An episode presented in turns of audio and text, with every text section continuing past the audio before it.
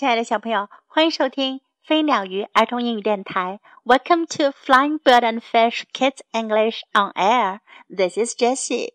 今天，Jessie 老师要为大家带来的故事是《Strange Bumps》。这是猫头鹰在家的第二个故事。Strange Bumps，奇怪的凸起。Owl was in bed. 猫头鹰在床上。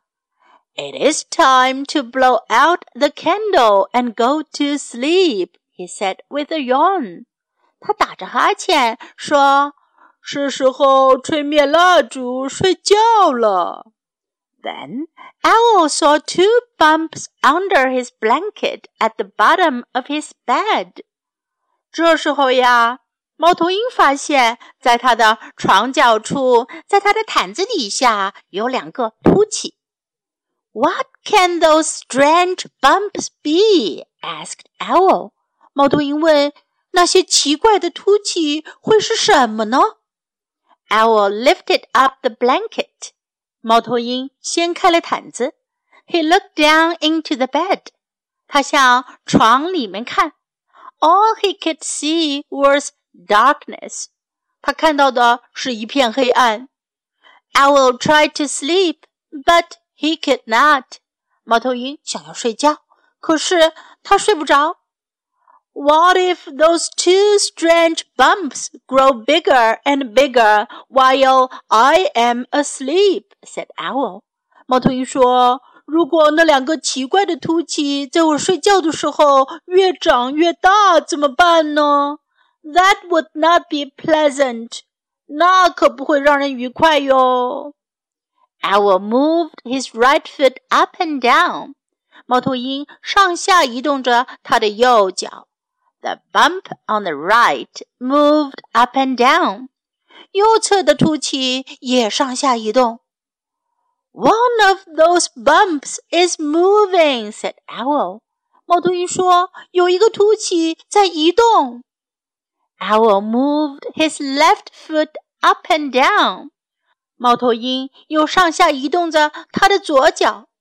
The bump on the left moved up and down. 左侧的凸起也上下移动着。The other bump is moving! cried Owl. 猫头鹰叫了起来。另外一个凸起也在移动。Owl pulled all of the covers off his bed. 猫头鹰把它床上所有的被子都掀掉了。The bumps were gone，凸起不见了。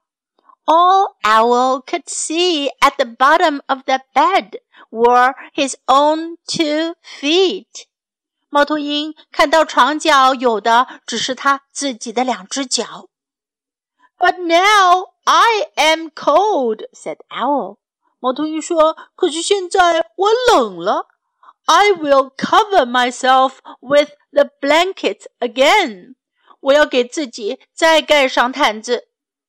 As soon as he did, he saw the same two bumps. 他刚盖上被子，就看见了那两个凸起又回来了。Those bumps are back! shouted Owl. 猫头鹰大喊了起来：“凸起又回来了！Bumps Bumps, bumps!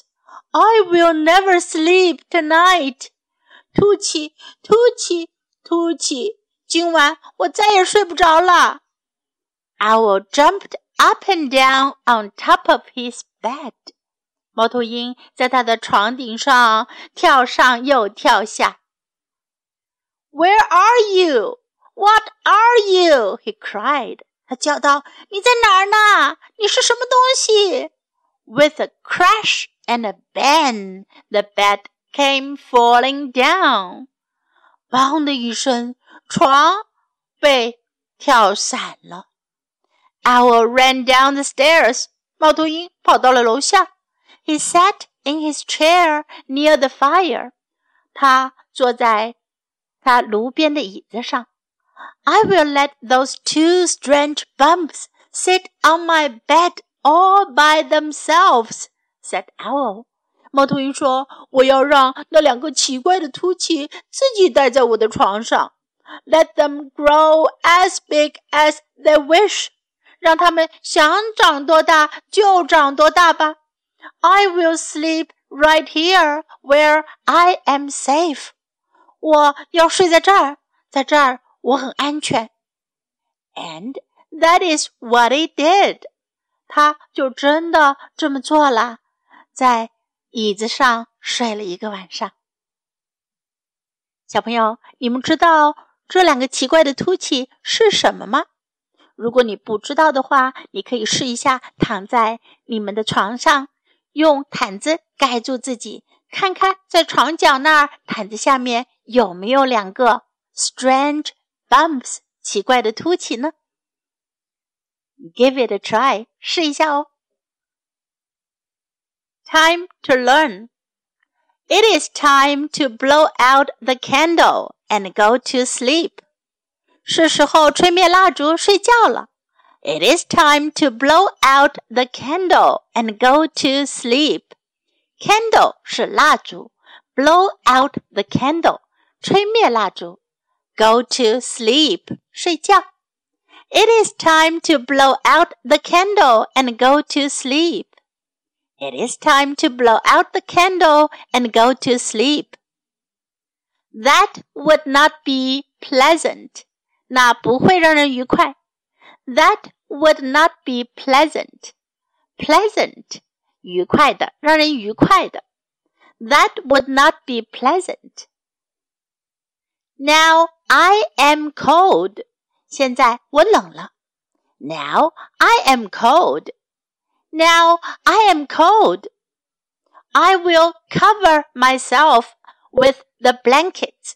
我要拿毯子盖着自己。I will cover myself with the blankets.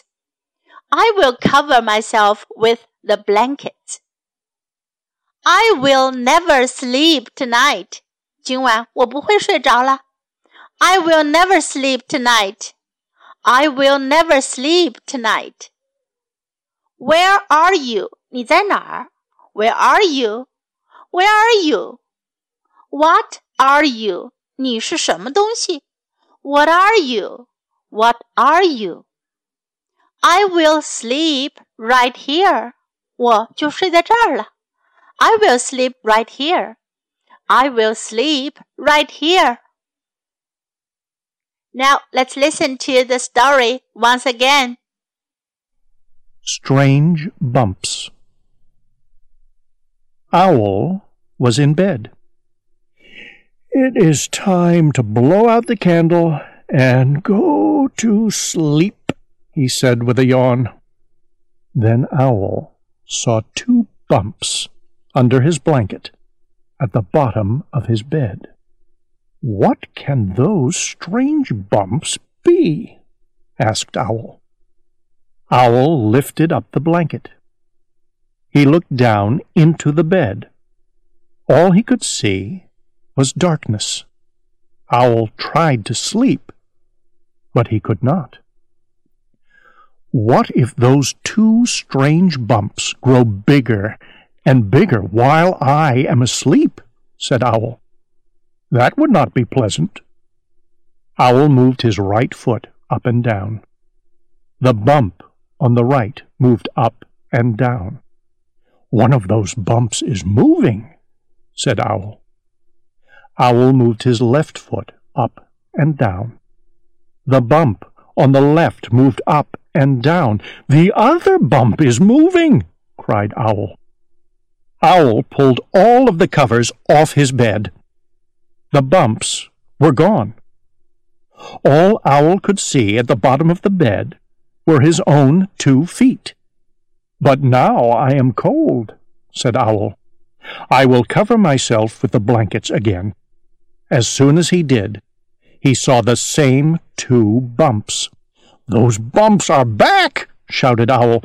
Bumps, bumps, bumps! I will never sleep tonight. Owl jumped up and down on top of his bed. Where are you? What are you? he cried. With a crash and a bang, the bed came falling down. Owl ran down the stairs. He sat in his chair near the fire. I will let those two strange bumps sit on my bed all by themselves, said Owl. Let them grow as big as they wish. I will sleep right here, where I am safe. And that is what he did.